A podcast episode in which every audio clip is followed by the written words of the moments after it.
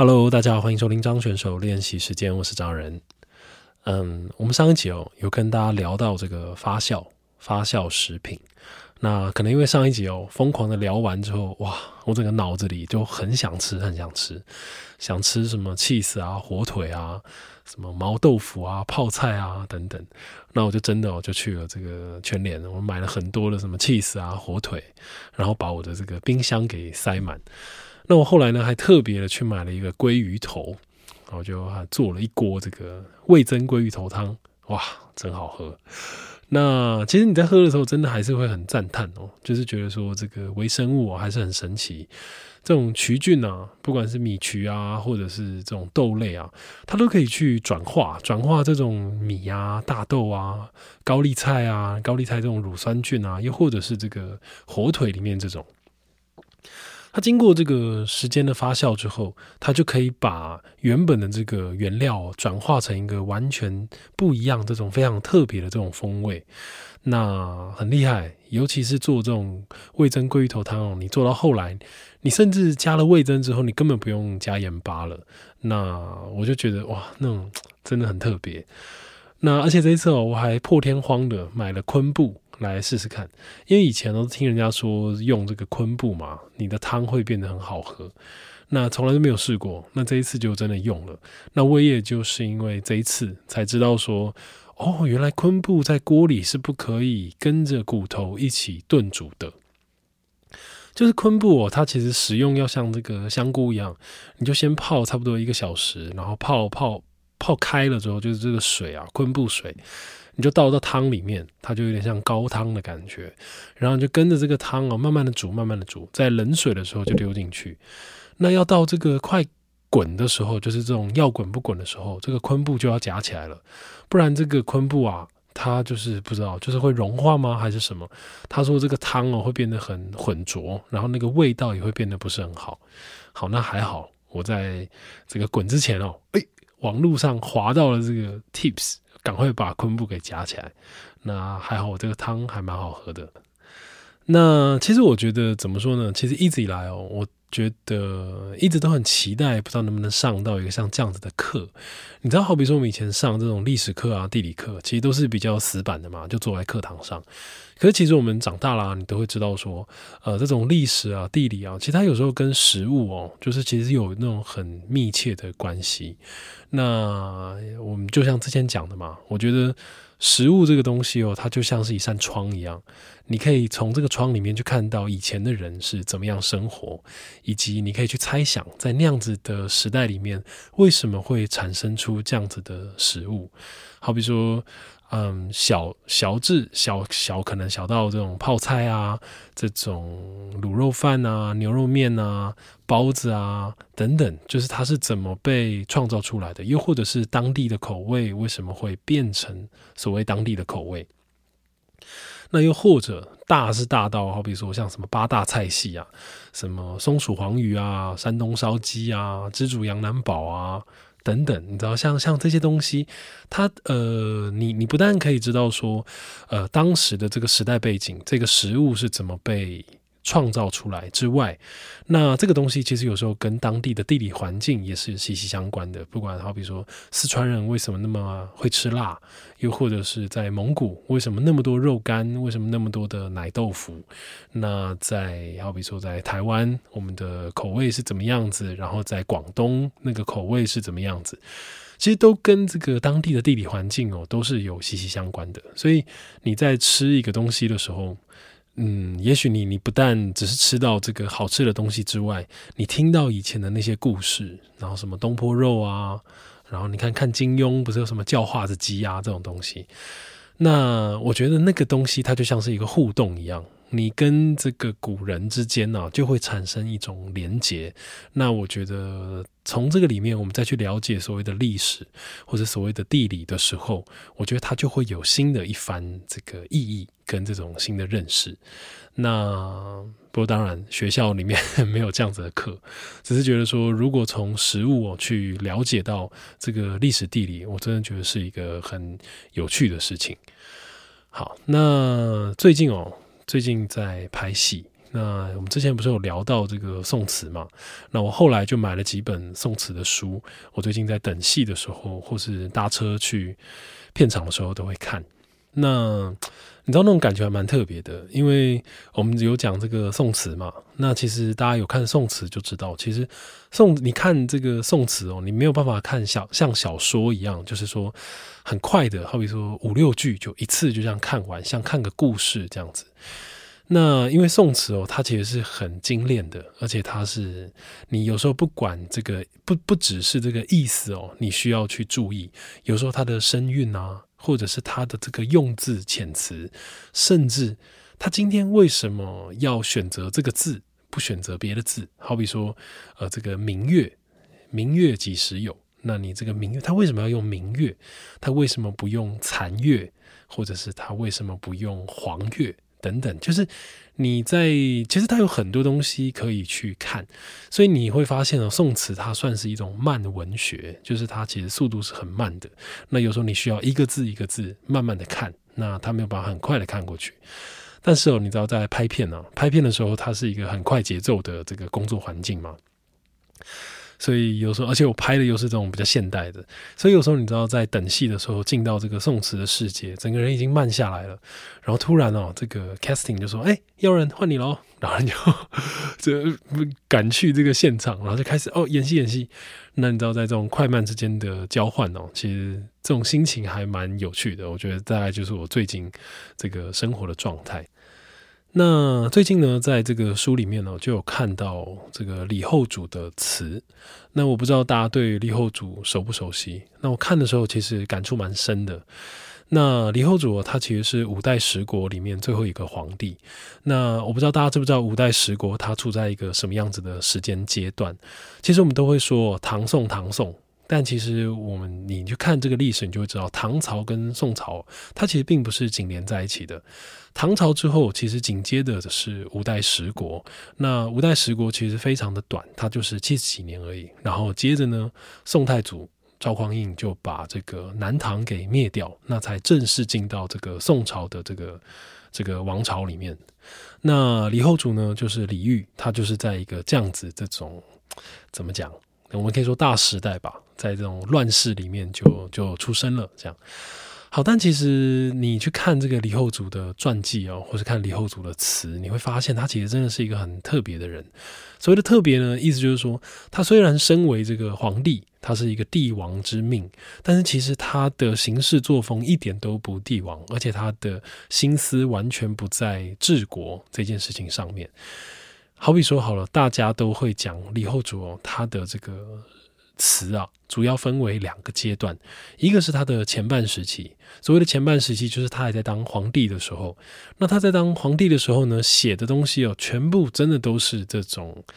呃呃，在享乐，就是说酒色啊，然后这个跟宫女在在玩啊，宫女在跳舞啊，我们一起在宫里面喝醉啊，等等的这种，真的就是在狂欢的这些情景，而且他非常真实、非常写实的，就把它给写了下来，这样。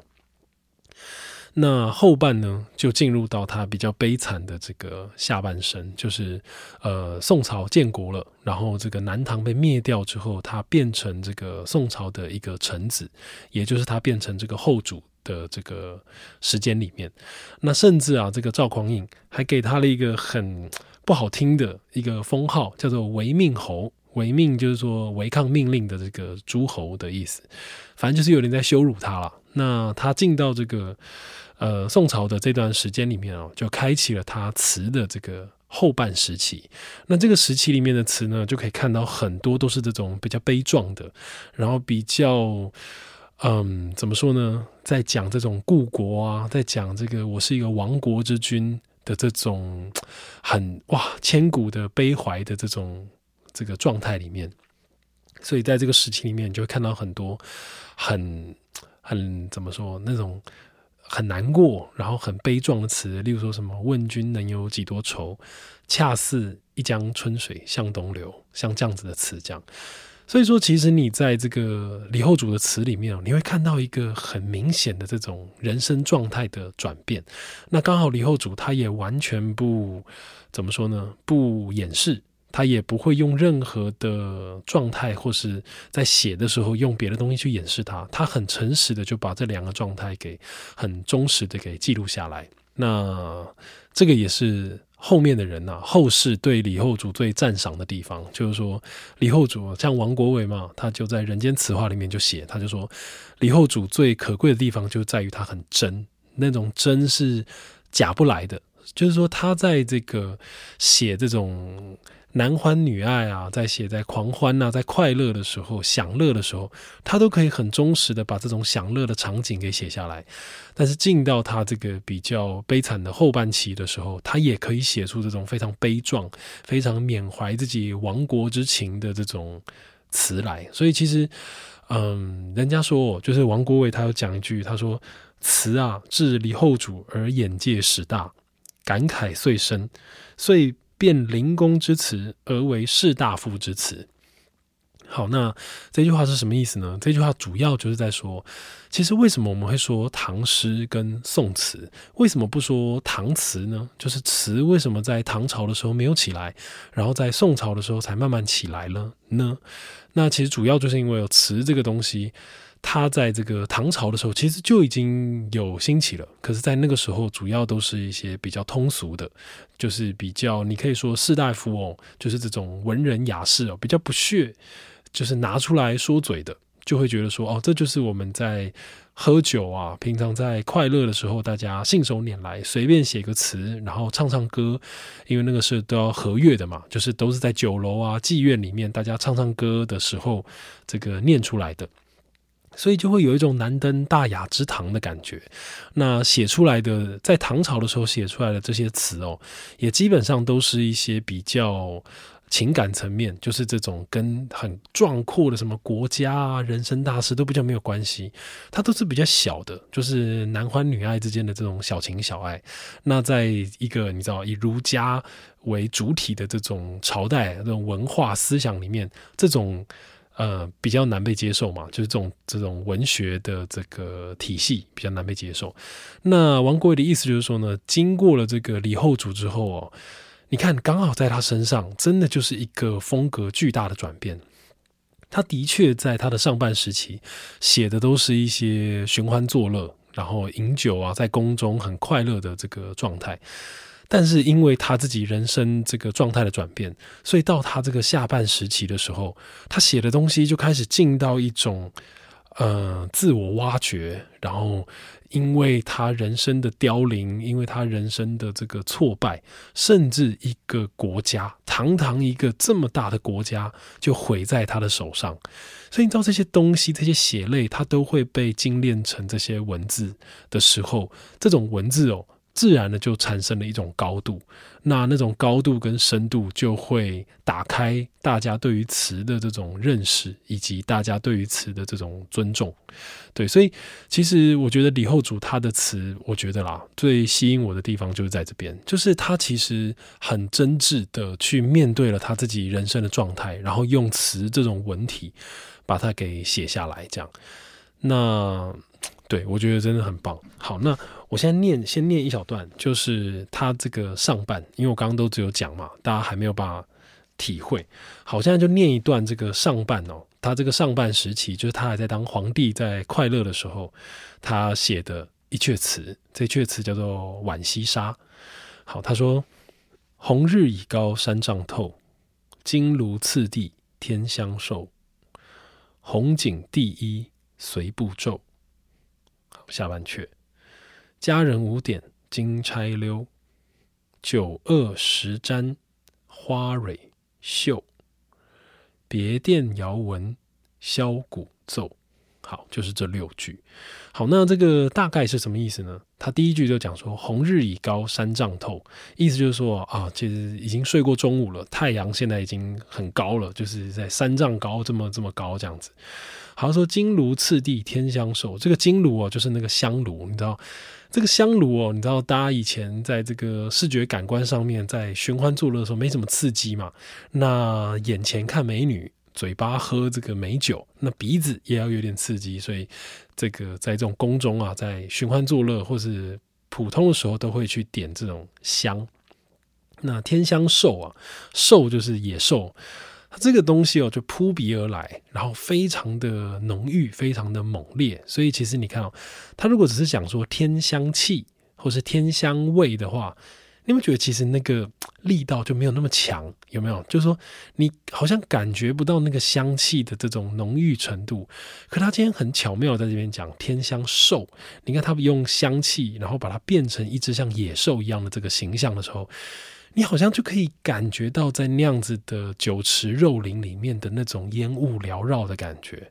好，那他上半阙最后一句，他写说：“红景第一随步骤。”红景第一呢，其实都是在讲这个地毯啊，然后就是地上铺的这种很漂亮的这些地毯啊、装饰啊等等。那第一可能真的就是他们脱下来的衣服。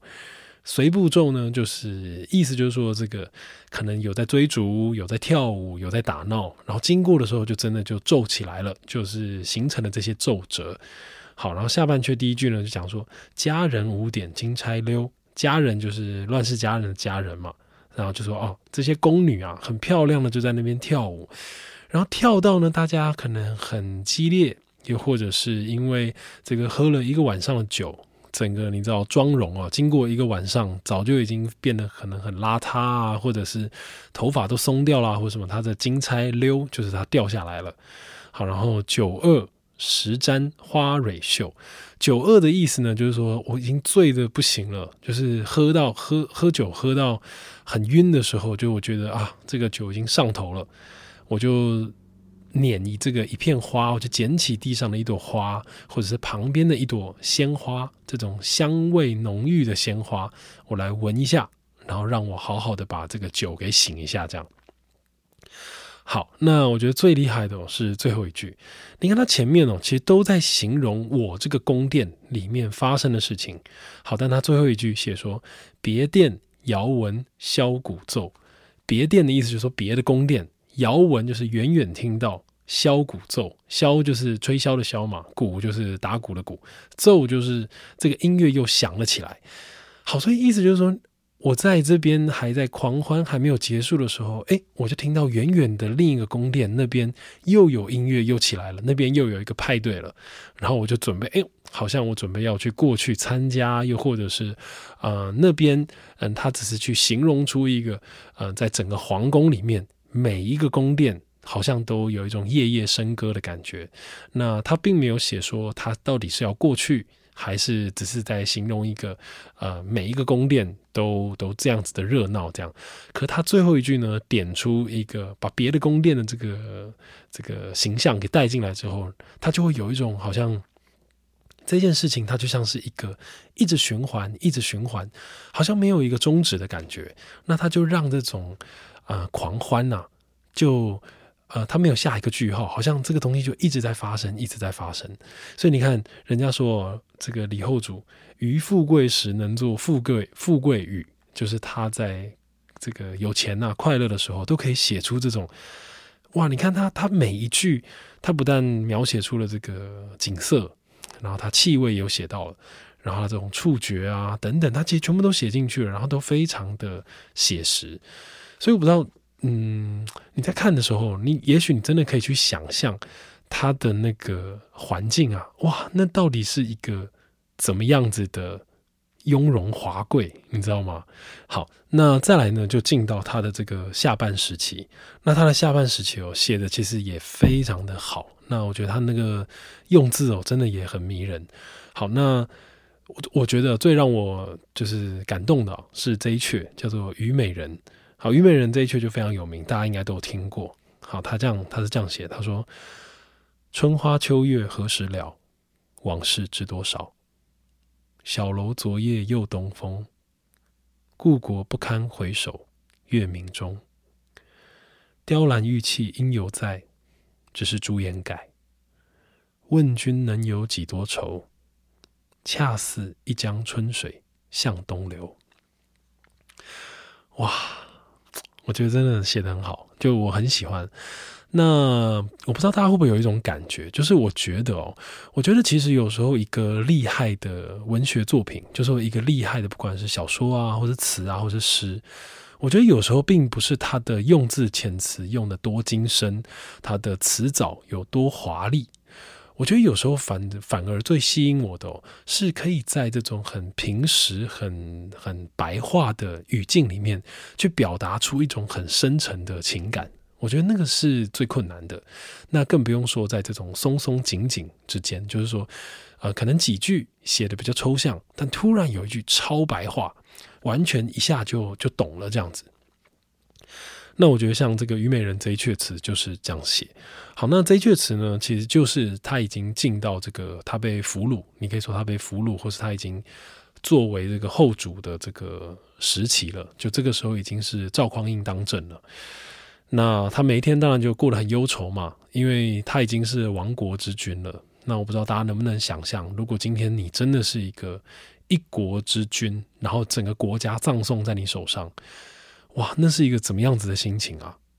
可能我们现在能够体会的，也许就一间公司倒闭，可能顶多就这个样子吧。那亡国，可能我们真的比较难想象。可是你看他，其实，在经历过这样子的人生转变之后，而且我觉得最困难的是，他还要生活在这个宋朝的这个朝代底下，然后接受这个赵匡胤的羞辱。哇，那个。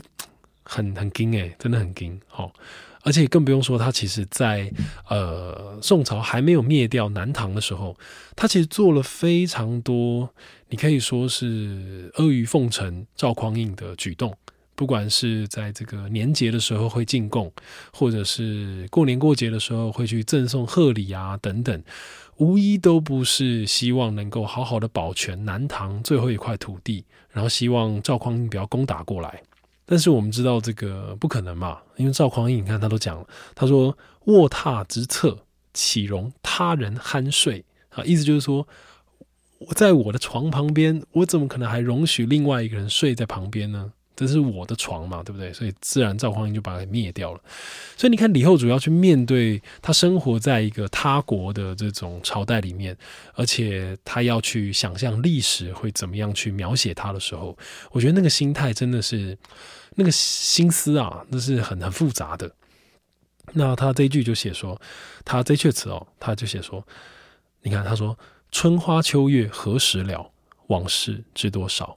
你看他第一句先讲了一个非常抽象的大概念，春花秋月，它就是一直在循环，一直在进行，一直在循环。但这种感觉就很像我们之前讲的这种大自然的无情，去映衬了人的友情。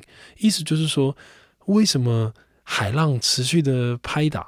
为什么星星还要在那边闪耀呢？难道他们不知道这是世界末日吗？难道他们不知道你已经不爱我了吗？你知道，在这样子的转变之间，自然它是这么样物理性的向前进。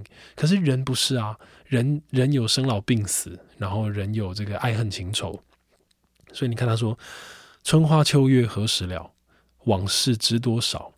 哇，我的这个这个，好比说这个春兰秋桂啊，春天的兰花照样开，秋天的桂花也是照样的繁星点点的绽放。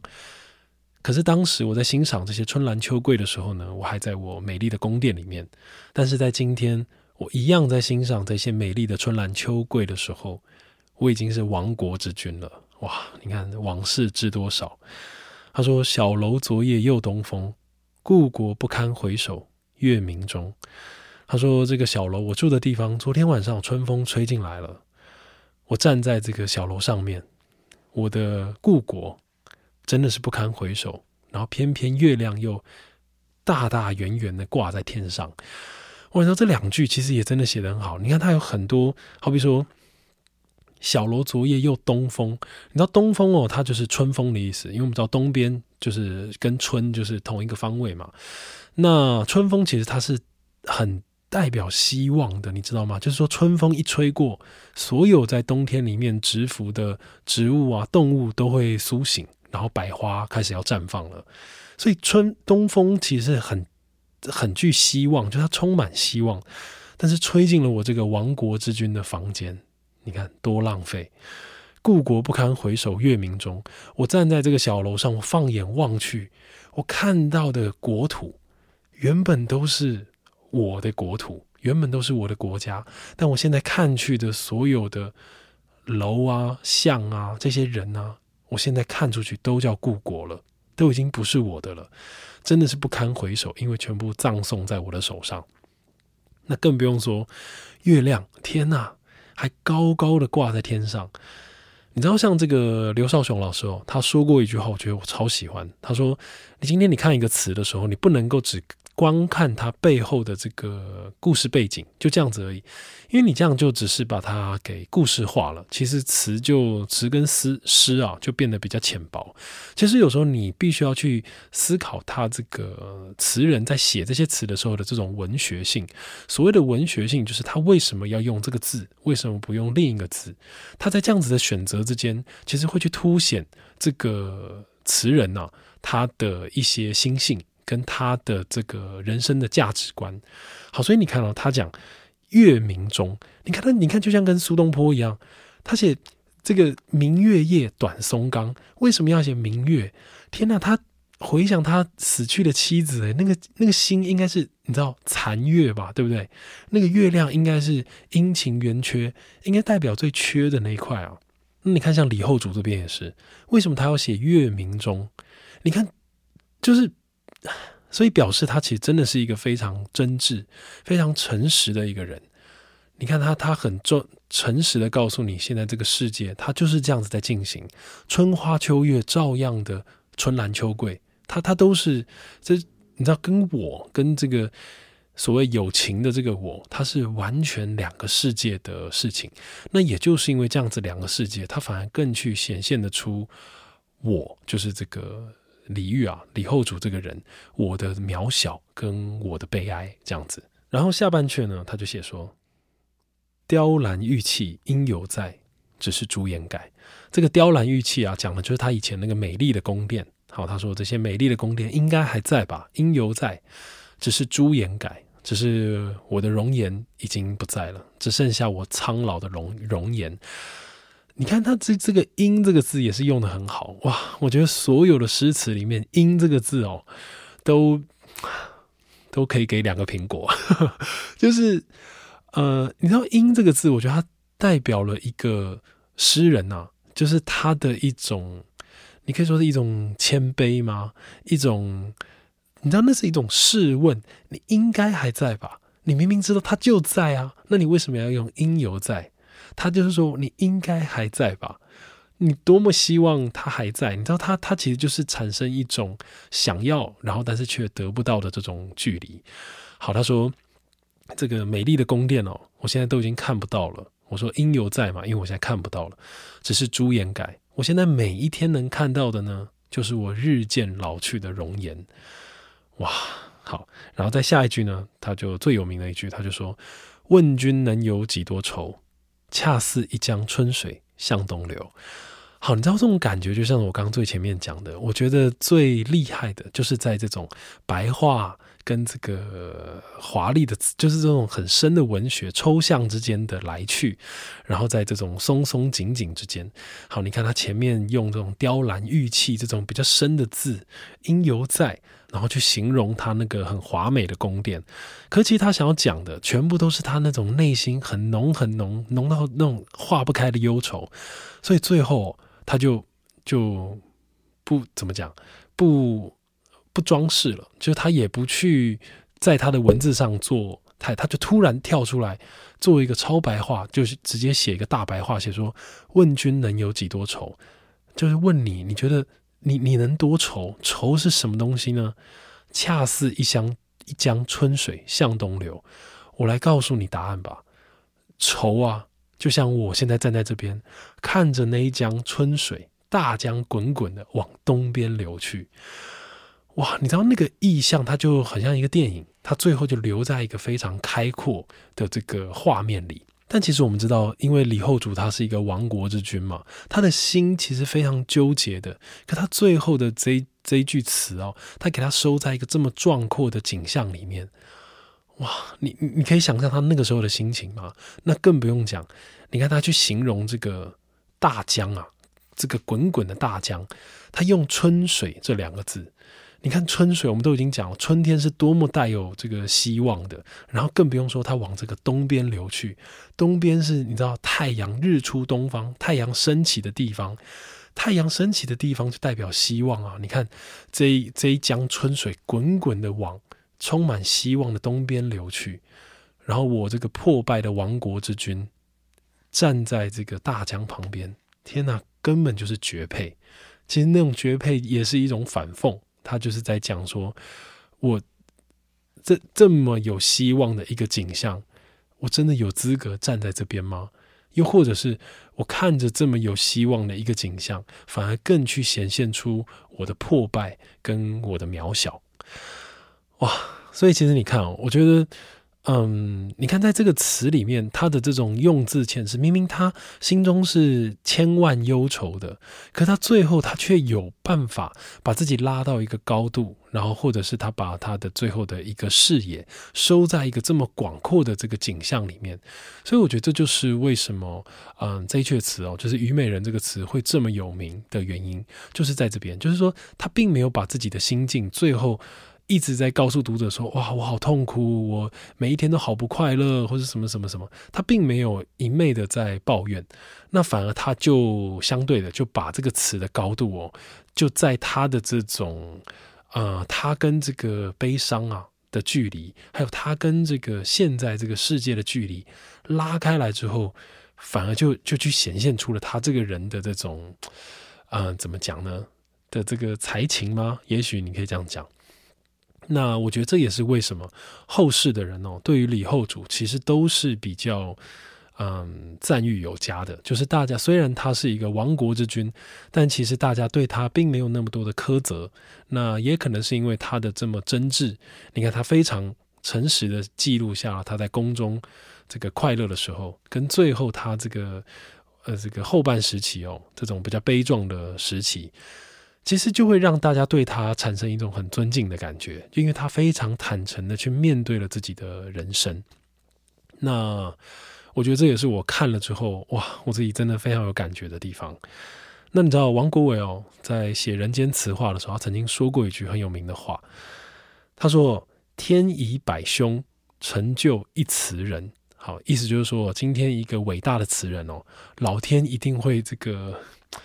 这个痛其筋骨啊，就是他会降下一百个这种很痛苦的事情，在这个词人身上，他就可以去成就一个很高贵的词人。那其实这句话真的是很令人难过的啦，哈，因为就像我们在苏东坡那一集讲，如果今天可以有一个平行世界，让这些这么有才情的人过着普通的生活，苏东坡可以跟他的老婆很自在的相扶到老，哇，你不知道那样子该有多好。那但是今天为什么我们能够看到这些这么隽永的文字、这些诗词，就是因为他们的这种很痛苦、很悲伤、很挫败的这种人生历练，然后被他们给落实下来、精炼下来、淬炼出这么这么美丽的这些诗句啊。那所以王国维啊，就非常怎么讲？你也可以说有点讽刺的，就写下了这么一句，就说“天以百凶成就一词人”。哇，那对啊，但有时候人生啊，我觉得也许就是这样吧。那你知道，因为像这个雷诺瓦，他不是也说过一句很有名，他说这个痛苦会过去，但是美会留下。好，但是我不知道，当好比说，当大家我们看过这么多这个诗词啊，然后你去了解到这些背后的故事，了了解到这个作者他一辈子大概经历过的事情，为什么会去写出这些诗词的时候，啊。我觉得对于这这句话，可能就会有新的想象，因为当你今天如果有办法知道这些诗词都是因为这些作者、这些诗人经历过他人生当中这么痛苦的磨难、这么悲惨的人生际遇才写出来的时候，你真的有办法去直视这些我们所谓很隽永的文字，或是这些美丽的艺术作品吗？啊，真的好难哦！好，好，那今天节目就到这边。这是张选手练习时间，我是招人，那我们就下次见啦。